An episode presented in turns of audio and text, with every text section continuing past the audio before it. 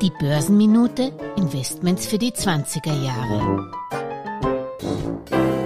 Neues aus dem rot-weiß-roten Dilettantenstadel. Österreichs Bundeskanzler, Nicht-Aktionär Karl Nehammer, hat wieder laut nachgedacht. Leider nicht nur auf der Skihütte.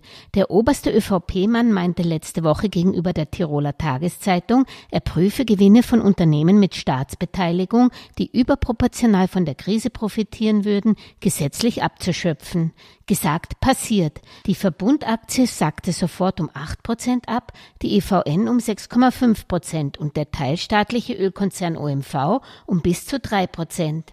Alleine beim Verbund wurden gleich einmal 5 Milliarden Euro an Börsenwert pulverisiert. Eine Milliardenvernichtung von Staatsgeldern. Besitzt doch die Republik Österreich 51 Prozent am Verbund, die nach Nehammers Meldung gleich 2,55 Milliarden Euro weniger wert waren. Gratuliere! An der OMV hält die Republik übrigens 31,5 Prozent.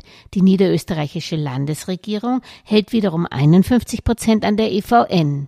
Die öffentliche Hand profitiert natürlich nicht nur vom Wertzuwachs ihrer Energiekonzerne, sie wird von den Staatskonzernen auch gut mit Dividenden versorgt.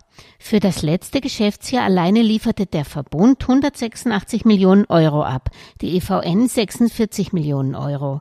Aber das tut offensichtlich auch bei Andreas Schieder, SPÖ-Delegationsleiter im Europaparlament, nicht zur Sache, der Karl Nehammer für seine Abschöpfungsidee auch gleich auf die Schulter klopfte. Europaweit könnten durch die Abschöpfung dieser Windfall Profits rund 200 Milliarden Euro gewonnen werden.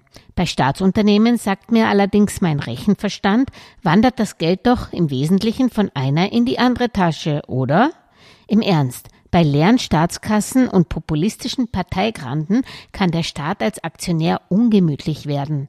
Das sollte man bei Aktienkäufe etwa der Electricité de France, einer dänischen Orsted, bei vielen börsennotierten Post-, Eisenbahn- und Infrastrukturunternehmen immer bedenken aber auch bei Sparten, in die die Politik bei Budgetnoten sehr gerne eingreift, bei Mautunternehmen wie Cap Straficom oder der französischen Vinci, aber auch bei börsennotierten Wohnbaugesellschaften. So sind in Österreich eine bundesweite Leerstandsabgabe, in Deutschland eine höhere Grundsteuer und verpflichtende neue Klimaschutzinvestitionen der Vermieter im Gespräch.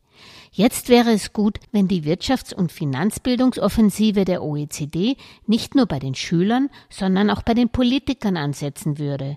Karl und Andreas, ich empfehle euch den regelmäßigen Konsum meiner Finanzpodcasts Börsenminute und Geldmeisterin. Herzliche Grüße ins Bundeskanzleramt und nach Brüssel sendet Julia Kistner.